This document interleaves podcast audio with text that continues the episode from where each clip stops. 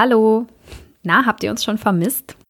Ich muss ja sagen, jetzt so nach drei Wochen Pause freue ich mich total, wieder eine neue Folge aufzunehmen.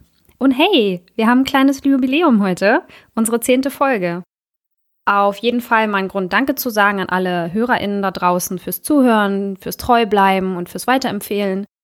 Ich glaube, ich spreche für uns beide, wenn ich sage, dass es uns echt viel bedeutet, dass wir mittlerweile so eine feste kleine Hörerschaft haben und auch die Nachrichten, die wir von euch bekommen, das freut uns wirklich sehr.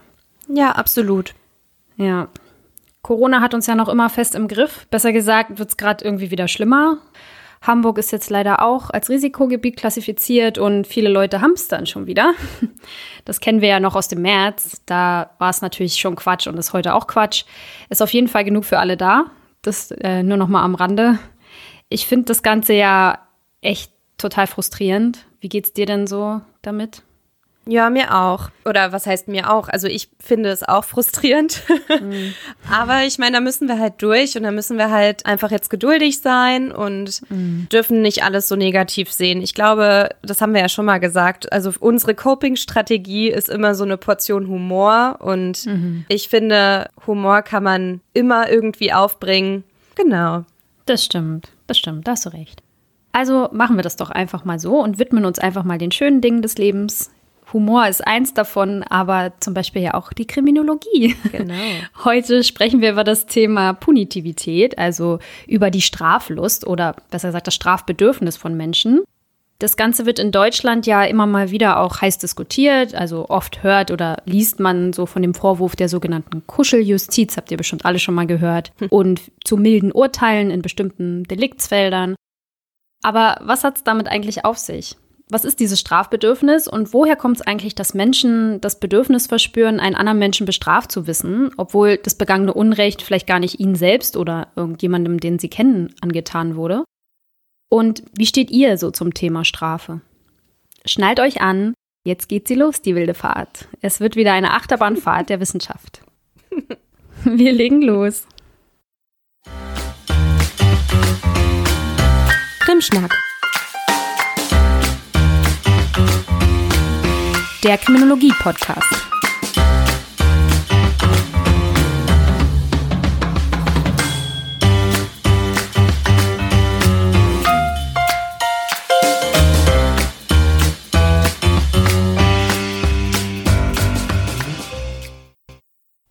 Punitivität. Was ist das?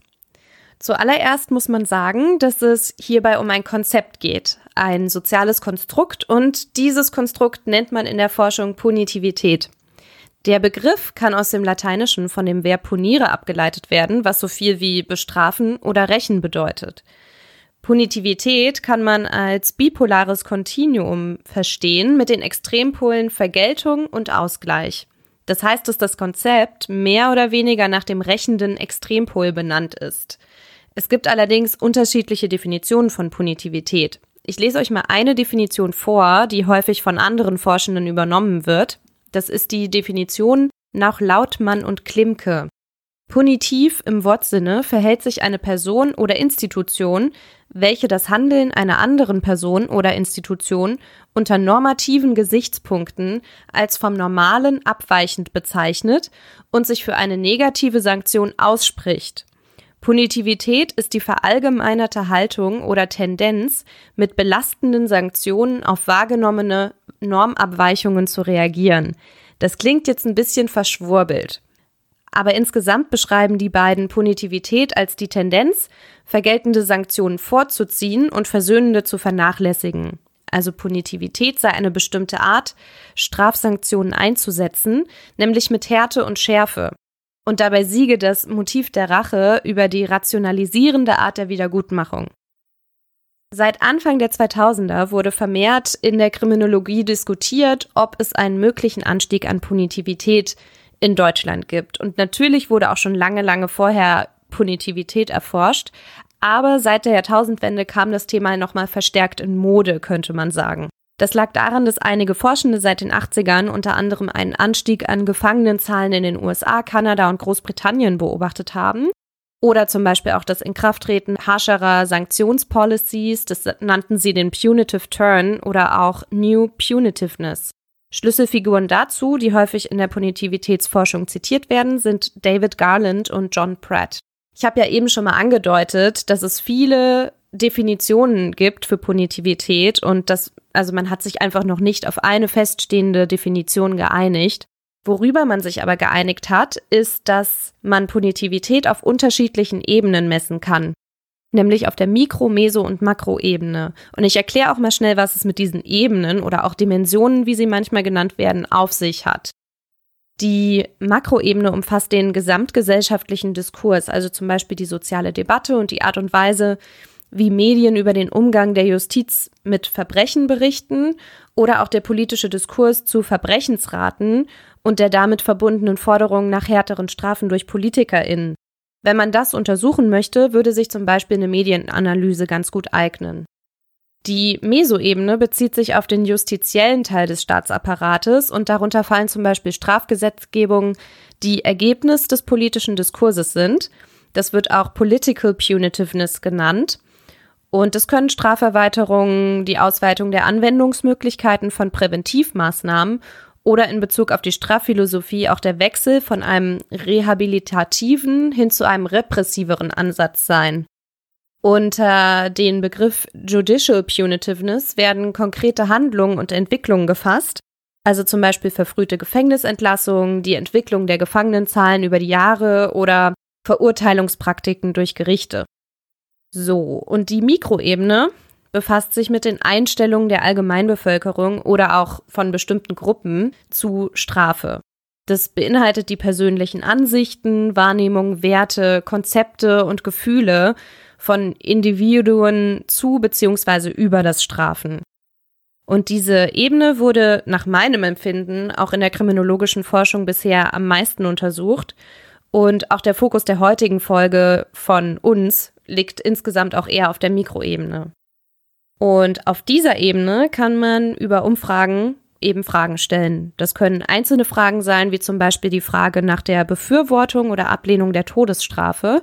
Das ist wie bei der Kriminalitätsfurcht. Also auch hier gibt es diesen sogenannten Standardindikator. Dabei muss aber nicht nur nach der Todesstrafe gefragt werden. Man kann zum Beispiel auch fragen, ob man die Arbeit der Gerichte als gut oder schlecht beurteilt oder wie man zu Folter oder der lebenslangen Freiheitsstrafe steht. Weil es aber die Validität und die Reliabilität der Messung einschränkt, wird die Verwendung eines einzelnen Items in der Forschung häufig kritisiert. Und natürlich haben die Menschen auch verschiedene Assoziationen, wenn sie global die Arbeit der Gerichte beurteilen oder sich zur Todesstrafe positionieren sollen. Aber aus Kostengründen wird es eben manchmal trotzdem so gemacht. Alternativ dazu kann man Skalen als Messinstrument verwenden. Die bestehen dann aus mehreren Items. Da kann man zum Beispiel eine milde Härteskala entwerfen bei der die Befragten gebeten werden, ihre Zustimmung oder Ablehnung zu bestimmten Aussagen abzugeben. Das könnte dann zum Beispiel so eine Aussage sein wie Täter sollen für das, was sie getan haben, auch richtig büßen. Das wäre jetzt eine Aussage, bei der härtere Strafen bevorzugt würden, also wenn man dem zustimmt. Die Verwendung mehrerer Items reduziert auf jeden Fall den Messfehler, aber trotzdem kann die Validität durch unterschiedliche Assoziationen zu verschiedenen Aussagen in Frage gestellt werden. Noch eine weitere Möglichkeit zur Messung von Punitivität sind Fallvignetten. Dabei kann man konkrete Straftaten als Szenarien aufbauen und die Befragten zum Beispiel bitten, für diesen Fall eine Strafe anzugeben, die ihrer Meinung nach verhängt werden sollte. Und diese Vignetten ermöglichen es, dass man die Vielgestaltigkeit dieser Assoziationen, von denen ich vorhin gesprochen habe, reduziert. Aber natürlich gibt es auch hier einen Nachteil, weil dadurch eben auch die Generalisierbarkeit eingeschränkt wird. Naja, und die Frage, die man sich jetzt stellen kann, ist natürlich, ob es seit der Jahrtausendwende einen punitive Turn hin zu härteren Strafen in Deutschland gab. Und das ist super schwierig zu beantworten, weil sich bei all den Untersuchungen, die in den letzten 60 Jahren durchgeführt wurden, immer wieder gegensätzliche Ergebnisse ergeben haben.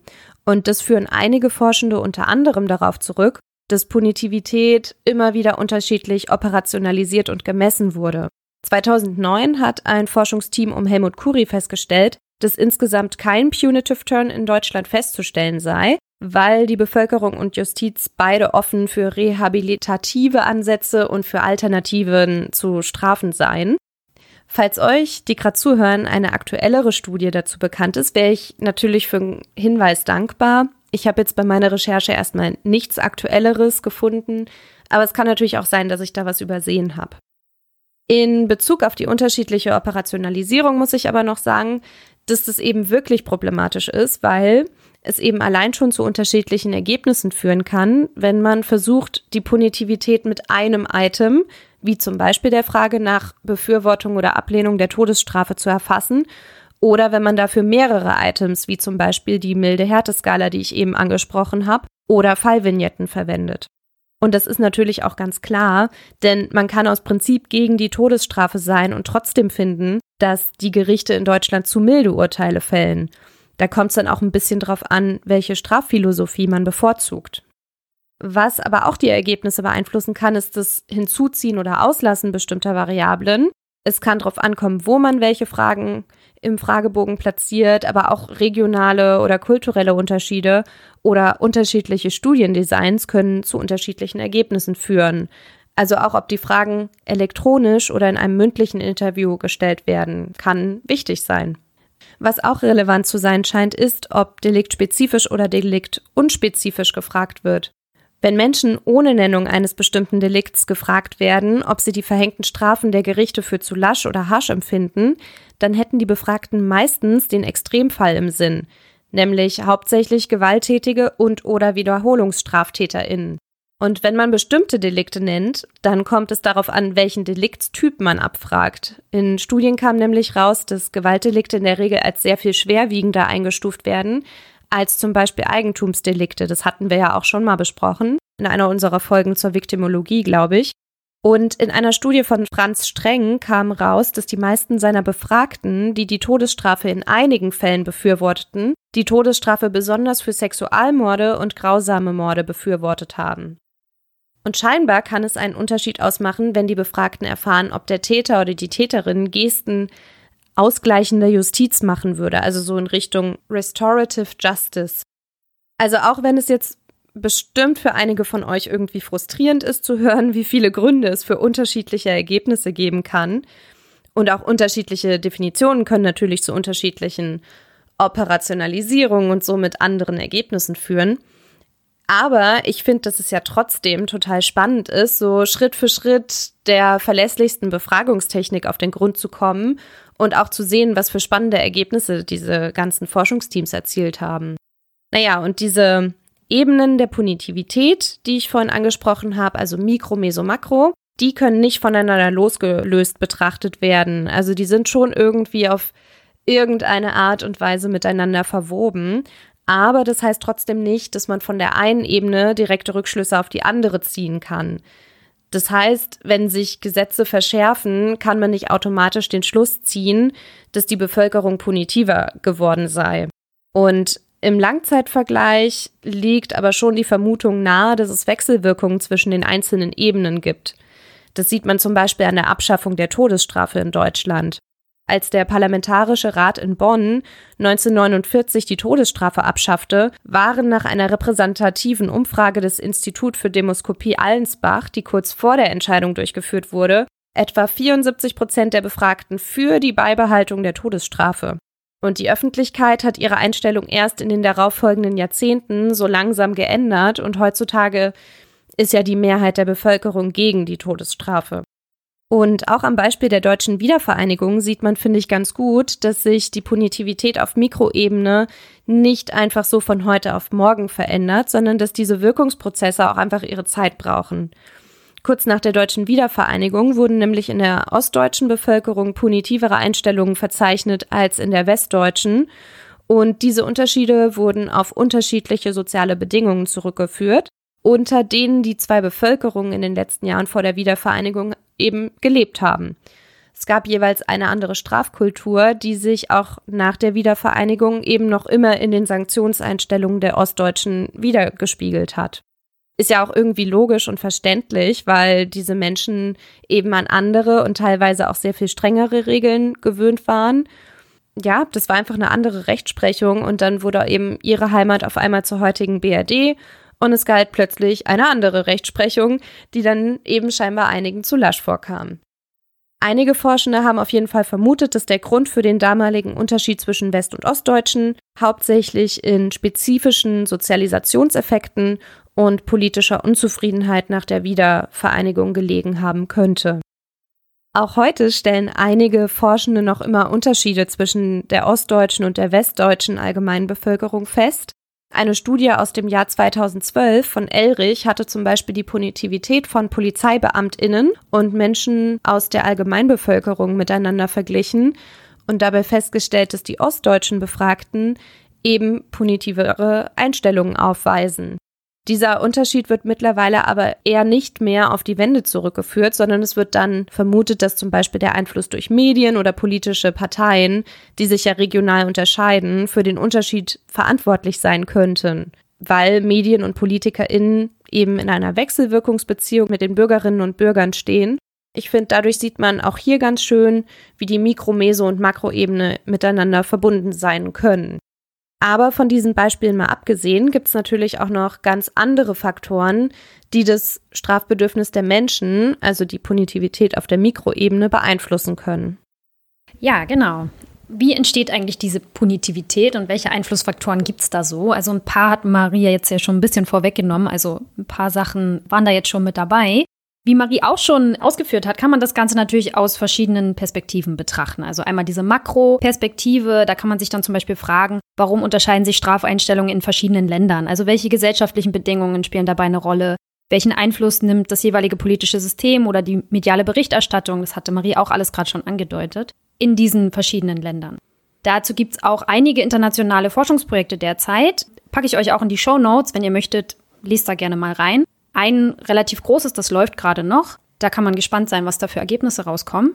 Aber ich möchte jetzt mal einen Blick darauf werfen, warum sich Strafeinstellungen einzelner Menschen unterscheiden. Also wieder ein bisschen zurück auf diese Mikroebene kommen. Also welche individuellen Einflussfaktoren gibt es? Warum ist es so, dass beispielsweise eure Nachbarin die Wiedereinführung der Todesstrafe fordert, während eure Kollegin auf der Arbeit vielleicht mildere Strafen oder alternative Strafformen befürwortet? Ihr könnt ja an dieser Stelle auch nochmal in euch gehen und überlegen, wie ihr selbst zum Thema Strafen steht. Ich gebe euch jetzt auf jeden Fall mal einen kurzen Überblick aus dem, was wir aus verschiedenen Studien für euch so zusammengetragen haben. Zuerst, ja, die typischen Faktoren so ein bisschen, wenn es um kriminologische Forschung geht, nämlich Alter und Geschlecht. Sehr oft habe ich in verschiedenen Artikeln zu dem Thema gelesen. Männer wären auf jeden Fall punitiver als Frauen. Also es passt ja auch so ein bisschen in das Klischee, ne? Die vergebende und empathische Frau und der taffe, vielleicht eher strikte Mann. Aber wenn man sich die Studienlage genauer ansieht, stellt man fest, dass sich das so gar nicht klar feststellen lässt. Es gibt zwar verschiedene Studien, die zu dem Ergebnis kommen, dass das Strafbedürfnis bei Frauen eher geringer ist als bei Männern, aber der Effekt ist meistens eher klein und viele Forschende konnten in ihren Untersuchungen gar keinen verlässlichen Einfluss des Geschlechts feststellen. Noch ungenauer wird es bei der Frage, ob und inwieweit das Alter Einfluss auf die Punitivität nimmt.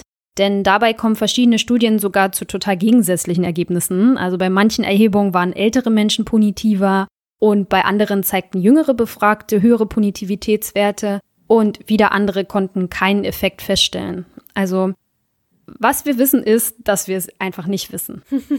Was aber relativ gut belegt ist, ist, dass die Art des Verbrechens einen Einfluss darauf hat, wie groß das Strafbedürfnis ist. Auch das hat Maria schon angedeutet. Denn Gewaltverbrechen lösen in Menschen ein größeres Strafbedürfnis aus als beispielsweise Eigentumsdelikte. Das Wissen über die Tat und die tatsächliche Rechts- und Kriminalitätslage spielt auch eine Rolle.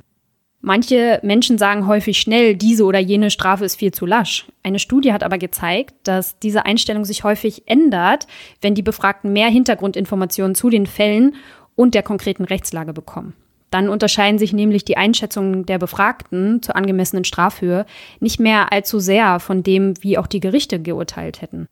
Auch Informationen zu den Hintergründen der zu beurteilenden Tat und die Motive des Täters oder der Täterin führen oft zu geringerer Punitivität. Auch scheinen Menschen weniger harte Strafen zu befürworten, wenn sie ein realistisches Bild der tatsächlichen Kriminalitätslage haben, also wenn sie in etwa wissen, wie oft ein bestimmtes Verbrechen tatsächlich vorkommt. Ein weiterer sehr interessanter Punkt ist die Grundeinstellung zum Thema Kriminalität und vor allem deren Gründe. Wir hatten das ja in Folge 3 und 4 auch relativ ausführlich besprochen, warum Menschen kriminell werden und was es da für unterschiedliche Standpunkte gibt und wie das diskutiert wird, auch in der Kriminologie. Und so haben natürlich auch Menschen in der Normalbevölkerung unterschiedliche Ansichten dazu, warum Menschen kriminell werden. Und eine Studie in den USA kam zu dem Ergebnis, dass die Einschätzung der Menschen dazu, warum ein zu bestrafender Mensch kriminell wurde, eine Rolle spielen könnte bei der Frage, welches Strafbedürfnis die Befragten dann eben hatten, wenn sie die Tat beurteilen mussten. Befragte, die davon ausgingen, dass Kriminalität sozusagen ein Ausdruck von sozialen Zwängen und Missständen ist, die hatten eher ein geringeres Strafbedürfnis. Und Menschen, die glaubten, dass jemand kriminell wird, weil er sich eben einfach bewusst und rational dafür entscheidet, die hatten dann ein eher höheres Strafbedürfnis. Neben den Einstellungen zum Thema Kriminalität und deren Gründen ist auch noch die politische Einstellung wichtig, wenn man jetzt über die Einflussfaktoren auf Punitivität spricht. Denn, das haben verschiedene Studien gezeigt, konservative bzw. politisch rechtsorientierte und autoritäre Einstellungen oder auch religiöser Fundamentalismus gehen tendenziell mit einem größeren Strafbedürfnis einher. Also es hat natürlich keinen Anspruch auf Vollständigkeit und es ist nur eine kleine Auswahl der Einflussfaktoren, die in der Forschung diskutiert werden. Und der letzte Faktor, über den ich kurz sprechen möchte, ist der Medienkonsum, denn das wird auch sehr häufig untersucht. Es wird nämlich schon länger vermutet, dass die Art des Medienkonsums sich auch auf punitive Einstellungen auswirkt. Empirisch untersucht wurde aber vor allem der Einfluss des Fernsehens. Dabei hat sich gezeigt, dass Menschen, die private TV-Sender als Nachrichtenquelle nutzen, punitiver eingestellt sind als Menschen, die öffentlich-rechtliche Sender schauen. Aber auch das Lesen von Boulevardzeitungen wurde mit höheren Punitivitätswerten assoziiert. Also, wie gesagt, nur eine kleine Auswahl der Einflussfaktoren, die so in der Forschung diskutiert werden. Es gibt noch andere sehr kontrovers diskutierte mögliche Einflussfaktoren, wie zum Beispiel die Viktimisierung oder auch die Kriminalitätsfurcht. Aber leider würde das heute total den Rahmen sprengen, weil es da sehr gegensätzliche Ansichten zugibt. Natürlich hat jeder von uns so ein gewisses Strafbedürfnis, das ist klar. Also jemanden, der eine Straftat begangen hat, gerade wenn es vielleicht auch noch eine Gewalttat war, komplett ungeschoren davon kommen zu lassen, das wäre wahrscheinlich für uns alle kaum denkbar oder zumindest für die allermeisten von uns. Die Frage ist eben nur, wie groß dieses Strafbedürfnis ist, beziehungsweise wie hoch die Strafen sind, die man selbst für angemessen hält. Und weil das nicht nur eine spannende, sondern auch eine sehr relevante Fragestellung ist, ist dieses Phänomen auch ein sehr wichtiger Untersuchungsgegenstand der Kriminologie. Denn in Deutschland und in den meisten anderen Ländern besteht ja ein staatliches Gewaltmonopol und eben auch ein staatliches Strafmonopol weil gesetzlich bestimmte Straftaten eben nur von staatlichen Strafverfolgungsbehörden bestraft werden. Man kann natürlich Leute auch beispielsweise privat verklagen oder ähnliches, aber für die Bestrafung als solches ist eben der Staat verantwortlich. Und darum müssen wir uns dann eben auch alle irgendwie darauf verlassen, dass das auch dann in unser aller Sinne passiert. Wenn das Strafbedürfnis bestimmter Menschen oder Gruppen beispielsweise deutlich höher ist als die tatsächlich verhängten Strafen, kann es zu großer Unzufriedenheit führen. Die Anzeigebereitschaft der Menschen kann zum Beispiel abnehmen und es kann langfristig auch dazu kommen, dass der Gesetzgeber Sanktionsdrohungen verschärft. Und es kann dann eben auch zu sowas wie einem Punitive Turn kommen, den Maria schon so ein bisschen ausgeführt hat. In einer längeren Forschungsarbeit zum Thema Vigilantismus und Selbstjustiz in Südafrika bin ich damals auch darauf gestoßen, dass wenn eine Bevölkerungsgruppe der staatlichen Strafverfolgung nicht vertraut, also in diesem Fall, im Fall von Südafrika, ist das natürlich aufgrund von historischen und politischen Besonderheiten, aber dann ist eben das eigene Strafbedürfnis von staatlicher Seite nicht befriedigt. Dann kann es auch dazu kommen, dass das Recht dann in die eigene Hand genommen wird, also im Fall von Selbstjustiz bzw. Vigilantismus. Und in Südafrika speziell Vorfälle so von Mob Justice, also so, einem, so einer Lynchjustiz. Das lässt sich natürlich nicht ohne weiteres auf Deutschland übertragen, aber spannend finde ich den Zusammenhang trotzdem, weil es eben auch zeigt, dass das Strafbedürfnis der Menschen ein wichtiger Faktor ist für gesellschaftlichen Frieden. Auch das ganze Thema Vigilantismus, Mob Justice und Selbstjustiz ist auf jeden Fall nochmal eine eigene Folge wert. Mhm. Vielleicht können wir uns darüber ja nochmal ein andermal unterhalten. Aber ich wollte es nur kurz einbringen. Also wie gesagt, Südafrika ist natürlich ein Sonderfall. Da ging es natürlich um schwarze Südafrikaner in Townships, die ich da befragt habe. Und in Südafrika herrscht ja nun mal lange ein sehr rassistisches Regime. Und die Strafverfolgung hat sich nicht sonderlich darum geschert, wenn ein Schwarzer in einem Township erschossen wurde beispielsweise. Da kam jetzt nicht unbedingt die mhm. Polizei und da hat auch die Staatsanwaltschaft nicht unbedingt irgendein Verfahren eingeleitet. Deshalb sind eben da die Leute dazu übergegangen, das dann selbst in die Hand zu nehmen, weil eben ihr Strafbedürfnis irgendwie ja so gar nicht mehr befriedigt wurde oder halt sehr, sehr unzureichend. Ich hoffe, ihr wisst, worauf ich hinaus will. Also, das natürlich ist der Worst Case und wie gesagt auch nicht so auf Deutschland übertragbar. Aber ja, einfach mal interessant, vielleicht drüber nachzudenken.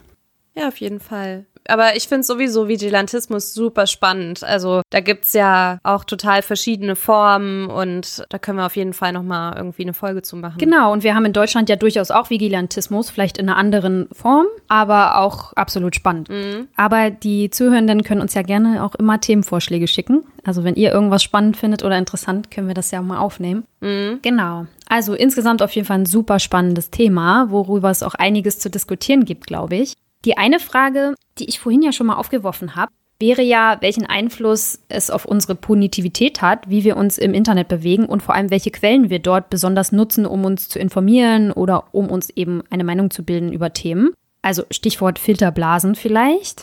Das war halt so mein Gedanke dazu. Meinst du denn, dass das Internet uns eher punitiver macht oder vielleicht Punitivität verstärkt?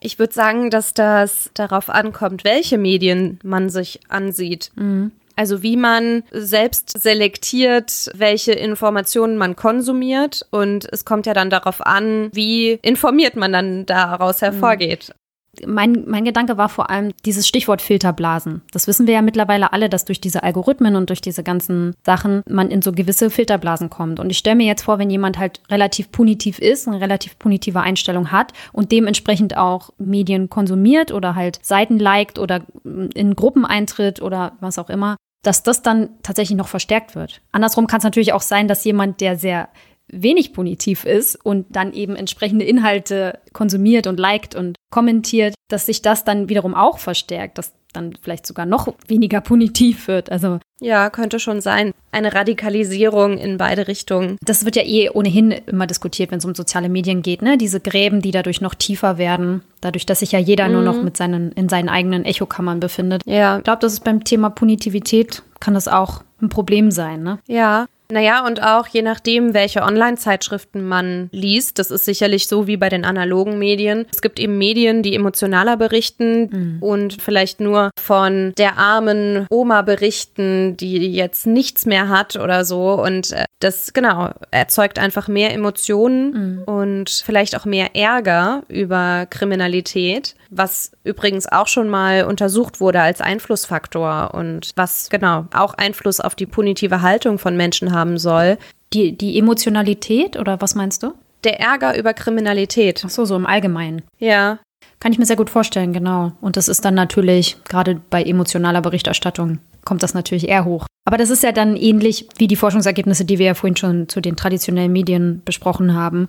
Ja. Dass man da ja auch sagt, dass eben je nachdem, welche Zeitung man konsumiert oder man liest und wie die berichtet, dass das einen Einfluss darauf hat, wie punitiv man dann ist. Und das ist ja im digitalen Raum ähnlich.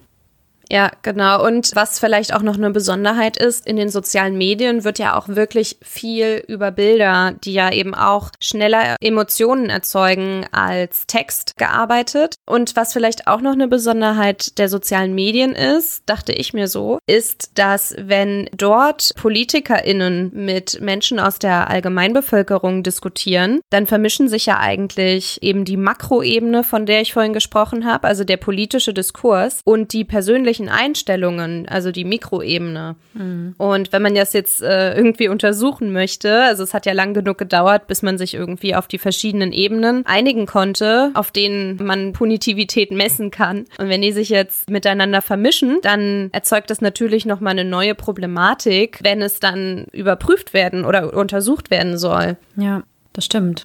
Da sind diese Ebenen gar nicht mehr so klar voneinander trennbar. Ne? Also es ist ja auch der Mediendiskurs. Dadurch, dass man ja direkt Berichterstattung kommentiert und dann eben andere Leute eben genau diese Kommentare auch lesen und auch wiederum kommentieren, mhm. findet da irgendwie ein viel direkterer Austausch dann auch statt, ne? Auch was so Medien angeht. Ja. Aber auch was Politik angeht, genau, da hast du schon recht.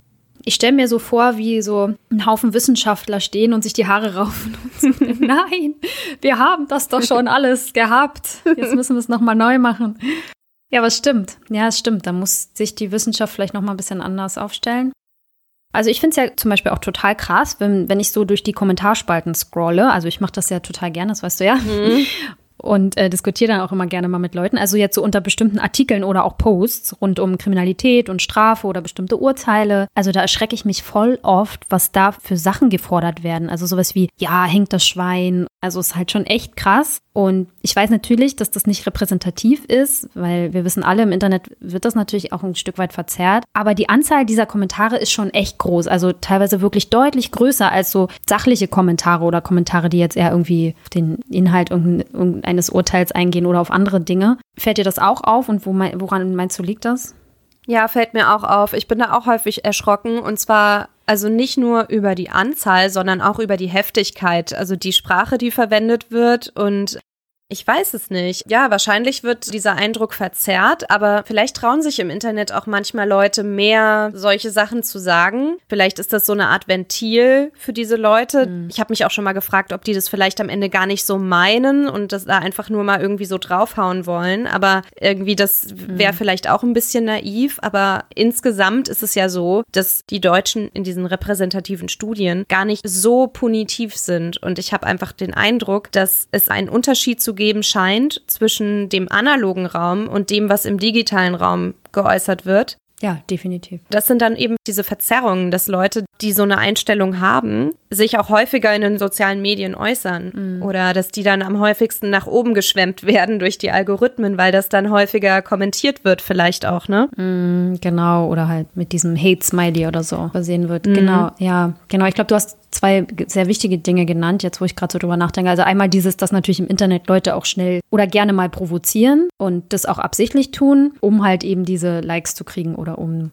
Kommentare zu kriegen. Aber eben auch dieses, dass ja gerade Menschen, die halt unzufrieden mit was sind, dann auch eher kommentieren als Leute, die völlig fein damit sind. Ne? Also die sagen, ja, das Urteil ist schon gut so, ist ausgeglichen und es wurde gut abgewogen oder wie auch immer.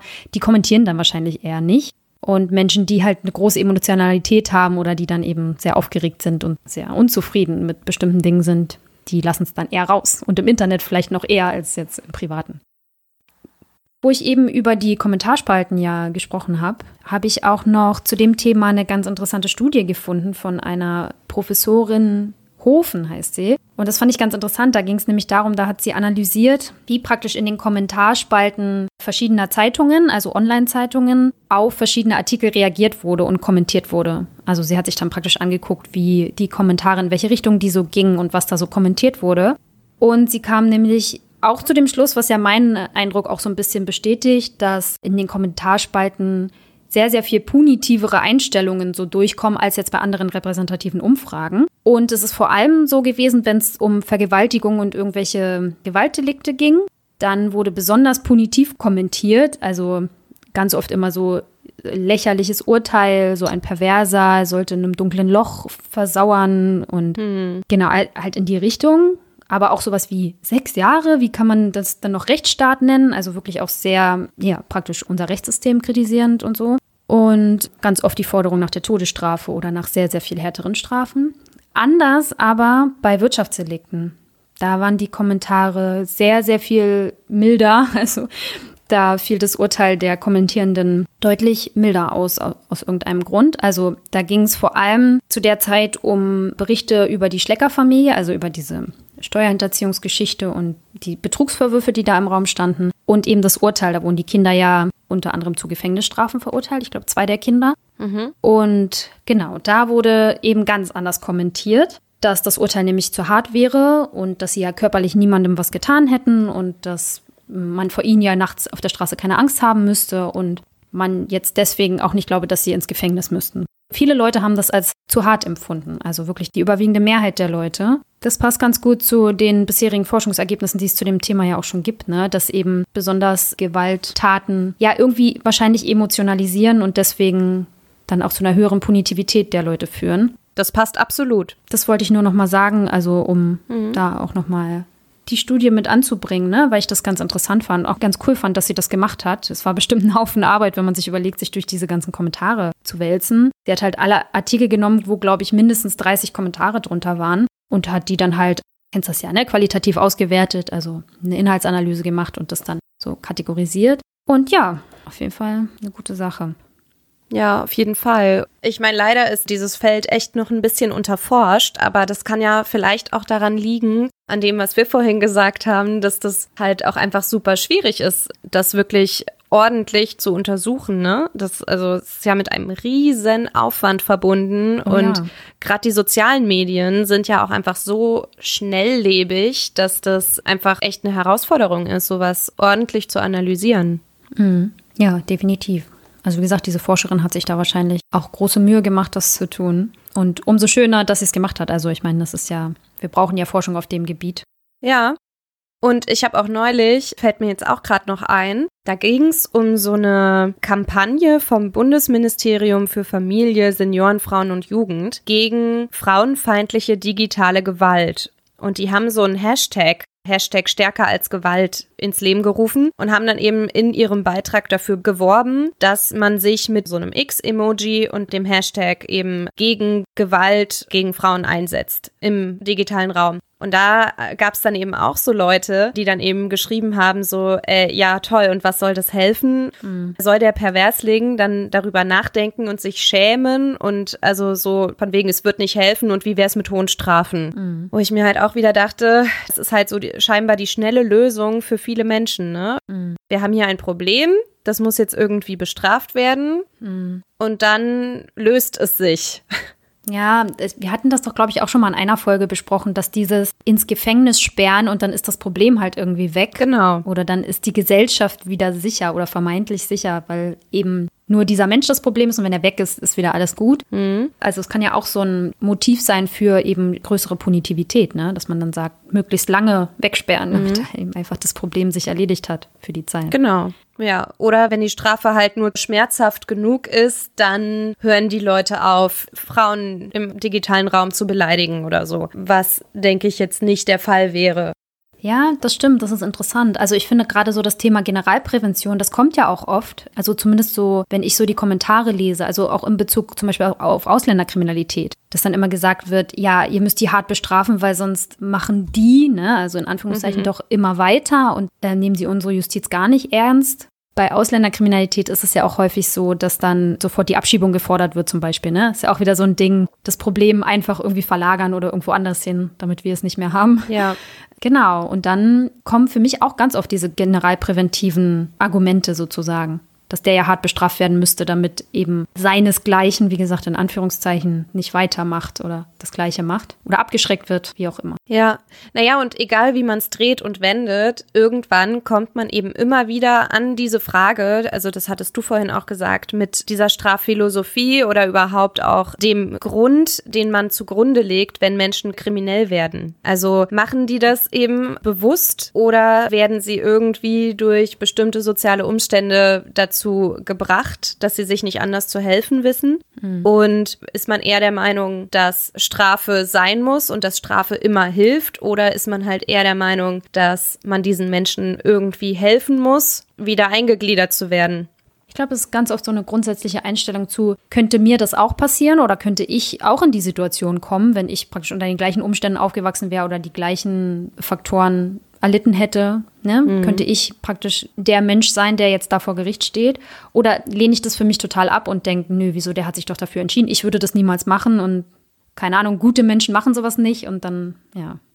Ja, ich meine, ist ja auch eine Möglichkeit, sich davon abzugrenzen, ne? Ja, ja, definitiv, genau, wenn man das von sich total wegschiebt, ne? Ja. Und du wolltest mir noch von einem sozialen Experiment erzählen, das du irgendwo ja, genau. gesehen hast, meintest du? Genau, genau. Ich wollte dir unbedingt noch von was anderem erzählen, worüber ich gestolpert bin, jetzt bei der Recherche zu dem Podcast, was ich vorher nicht kannte, mhm. was total an mir vorbeigegangen ist. Und zwar geht es da um eine RTL-Sendung, mhm. die nennt sich Im Namen des Volkes. Sagt dir das was? Nee. Genau, die wird wohl seit April ausgestrahlt und das mhm. ja, ist so eine Art soziales Experiment, aber natürlich sehr überdramatisiert von dem, was ich jetzt in den Teasern gesehen habe. Und ja, es wirkt manchmal auch so ein bisschen künstlich. Deswegen weiß ich nicht, wie viel da wirklich echt ist, aber ich fand den Gedanken trotzdem ganz spannend. Deswegen will ich dir das kurz erzählen. Da sind nämlich, ich glaube, sechs oder sieben Teilnehmer, die spielen die Jury sozusagen. Das sind Leute aus verschiedenen Bereichen mit verschiedenen Hintergründen, Männer, Frauen, alles durchmischt, verschiedene Altersgruppen. Und dann gibt es einen Fall. Das ist auch ein echter Fall, also der hat, ist tatsächlich so passiert. Der wird denen geschildert. Besser gesagt, bekommen sie ein Video gezeigt, wo das nachgestellt wird. Sie bekommen auch alle Beweise vorgelegt, sozusagen, also welche Beweise im Gerichtsverfahren ja auch zur Verfügung standen. Mhm. Und bekommen dann zwei Stunden Zeit und müssen darüber debattieren, wie sie den oder diejenige verurteilen würden. Mhm. Also sie müssen ein Urteil fällen. Und dann wird am Ende der Show praktisch gesagt, wie das Gericht geurteilt hat, wie die Gruppe geurteilt hat. Mhm. Und diese zwei Stunden Diskussion, die werden dann natürlich mitgefilmt und die Tränen, die da vergossen werden und oh der Streit, der da stattfindet. Ja, du musst dir die Teaser mal bei YouTube angucken. Sie läuft auf jeden Fall auf TV Now und da habe ich keinen Zugriff drauf, weil ich da keinen Account habe. Deswegen konnte ich mir leider die einzelnen Folgen nicht angucken, sondern nur die Teaser bei YouTube. Wenn du das dir anguckst, das wirkt schon teilweise echt krass. Mhm. Aber ja, an sich, dass mal normale Leute über solche Sachen diskutieren und mal festlegen müssen, welches Urteil sie selbst fällen würden, ne? oder sich in einer Gruppe einigen müssen darüber, aber halt alle Hintergrundinfos sozusagen an die Hand bekommen. Mhm. Mm, fand ich ganz spannend. Weiß nicht, wie, wie siehst du das? Ja, ich auch. Ich fände jetzt total spannend, wie die Urteile am Ende ausfallen. Also ob das mit unserer, also was heißt unserer Forschung, aber der Forschung, die wir mhm. vorhin irgendwie angesprochen haben von anderen Forschenden, ob das mit den Ergebnissen übereinstimmen würde, dass wenn die Leute halt genügend Infos haben, dass die Urteile am Ende gar nicht so harsch ausfallen, wie wenn sie eben keine Infos dazu haben und vom Extremfall ausgehen. Kennst du den Film 12 Angry Men? Nee. Das ist so ein relativ alter, da geht es um eben so eine Jury aus den USA, die eben in so einem Fall mhm. entscheiden sollen. Und du kommst halt mit denen in die Jurykammer und verfolgst quasi diesen Prozess. Müssen wir uns mal angucken. Ich finde den richtig, richtig gut. Und da musste ich aber auch gerade dran denken. Nur, dass es natürlich ähm, in dem Format, behaupte ich jetzt einfach mal, bestimmt nicht ganz so gut ist wie dieser Film, weil der einfach wirklich gut gemacht ist. Aber vielleicht können wir uns ja mal so ein TV Now-Abo machen und uns ja. das mal zusammen angucken mit irgendwie einem Glas Wein oder so. Genau, mit einem wissenschaftlichen Blick genau. gucken wir uns das mal an. Ja, das würde mich auch total interessieren, wie da die Urteile so ausfallen. Mhm. Wie gesagt, ich weiß gar nicht, wie viel da wirklich gestellt ist und was am Ende echt ist. Also mit diesen ganzen Scripted Realities, da ist man ja mhm. immer so ein bisschen. Ja, stimmt. Aber dennoch, wie gesagt, das, den Gedanken finde ich ganz interessant. Und im Prinzip hast du recht, ist es natürlich ein bisschen wie das Jury-System in den USA. Da mhm. urteilen ja auch Peers, also normale Leute, über das Schicksal des oder der Angeklagten sozusagen. Ja, genau. Und kriegen ja vom Gericht auch die Infos und sollen dann ein Urteil fällen, ne? Genau. Also ich stelle mir das nicht einfach vor, ne? Und dabei habe ich selbst Jura studiert, aber wenn du jetzt mal überlegst, du bist jemand und du sollst über das Schicksal eines Menschen entscheiden, ich finde es schon krass. Also. Mhm. Ja, aber ich meine, das ist ja auch, also wir haben uns ja letztes Mal auch über die Schöffen unterhalten. Mhm. Und für die ist das natürlich auch ganz schön krass, ne? Die ja, genau. Ja, und das war auch nicht das Einzige. Es gab nämlich, also die von RTL, die Creative Directors oder wie auch immer die heißen, waren nicht die ersten, die diese Idee hatten, sondern es gab auch schon von der ARD und vielleicht vorher auch schon von jemandem anders, weiß ich nicht. Mhm. Aber es gab in der ARD auch schon mal ein Richterspiel, das fand online statt. Mhm. Und da haben die auch Urteile fällen lassen. Die hatten dann so verschiedene Antwortmöglichkeiten zur Auswahl, so Freispruch oder Bewährung oder halt so verschiedene Strafmöglichkeiten ich glaube sechs Stück, und konnten dann bei verschiedenen Fällen, wo sie halt so bestimmte Infos zu bekommen haben, die auch relativ ausführlich waren, einfach urteilen. Und da gab es auch eine richtige Auswertung. Der NDR hat das wohl ausgewertet. Mhm. Ich pack's in die Show Notes und schick's dir nachher auch mal, da kannst du dir das angucken. ist ganz interessant, wie die Leute da so geurteilt haben. Also es war ja auch schon mal so ein Experiment sozusagen. Und es gab auch eine relativ hohe Teilnehmerzahl. Also schon durchaus interessant. Könnte man auch mal wissenschaftlich auswerten. Ja, auf jeden Fall. Cool. Hm. Ich denke, wir können auf jeden Fall mal festhalten, dass Punitivität ein super komplexes Themenfeld ist, mhm. dass es auf jeden Fall auch für den digitalen Raum noch nicht ausreichend erforscht ist. Oh ja. Mhm. Und dass es aber wichtig wäre, sich damit mal auseinanderzusetzen, weil, wie du vorhin ja erklärt hast, das auch einfach ernsthafte Auswirkungen haben kann für eine Gesellschaft, wenn die Mehrheit der Gesellschaft auf Dauer das Gefühl hat, dass ihr Strafbedürfnis nicht berücksichtigt wird.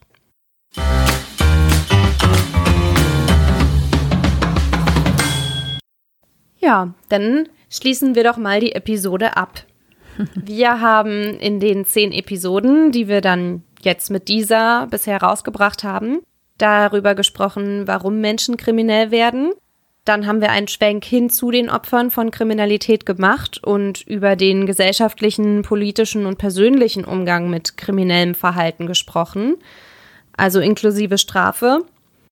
Nächstes Mal geht's um Gefängnisse. Das hatten wir euch ja ganz, ganz, ganz am Anfang mal versprochen. Und das ist ein Thema, auf das ich mich ganz besonders doll freue. Denn Leute, die mich sehr gut kennen, machen sich auch manchmal über meine Faszination mit Gefängnissen lustig. Aber es ist eben auch einfach ein sehr spannendes Thema, dem wir uns dann da widmen wollen. Und es ist super vielschichtig, weil man sich einerseits natürlich die Statistiken ansehen kann, wer kommt überhaupt ins Gefängnis, wie lange bleiben die meisten Menschen dort, wie läuft der typische Gefängnisalltag ab, wie üblich ist Gewalt in Gefängnissen.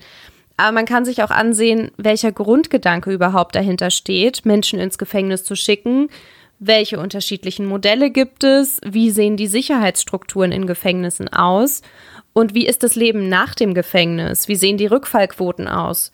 Tut die Gefängnisstrafe, was sie soll? Oder gibt es Expertinnen, die Gefängnisse nicht so sinnvoll finden und Alternativvorschläge haben? Und wie ist das überhaupt mit der Musik- und Filmindustrie? Stellen die Gefängnisse realistisch dar? Und das sind jetzt nur einige Fragen, die man sich hier stellen kann. Aber ich denke, ihr merkt, dass wir da Feuer und Flamme sind. und ich denke, es wird uns auch großen Spaß machen, die nächste Folge für euch vorzubereiten. Ja, jetzt hast du mich auch ganz heiß gemacht. Sehr gut. Ja. Uns würde aber auch interessieren, welche Fragen ihr euch schon mal zu Gefängnissen gestellt habt. Also vielleicht können wir da ja einige Fragen für euch mit beantworten, falls ihr Fragen über die Fragen, die ich jetzt gerade gestellt habe, hinaus habt. Das war ein langer Satz. Äh, und außerdem würden wir von euch gerne wissen, auf welche Themen ihr zukünftig Lust habt. Also wenn wir mit den Gefängnissen durch sind, Annelie und ich haben da einige Themen im Hinterkopf, aber wir sind flexibel. Also falls ihr Wünsche habt, immer her damit. Schreibt uns eure Wünsche gerne oder auch wenn ihr noch Fragen oder Anmerkungen zu dieser Episode habt, die ihr gerade hört. Ihr erreicht uns wie immer über unsere Facebook-Gruppe oder Instagram, beides unter Krimschnack oder auch per E-Mail unter krimschnack.protonmail.com. Wir freuen uns immer über den Austausch mit euch und zur Erinnerung, die nächste Folge kommt ab jetzt immer am letzten Sonntag des Monats. Habe ich noch was vergessen? Nö. Nö. Ja, dann sage ich bis dahin, macht's gut und bleibt gesund. Genau. Tschüss. Tschüss.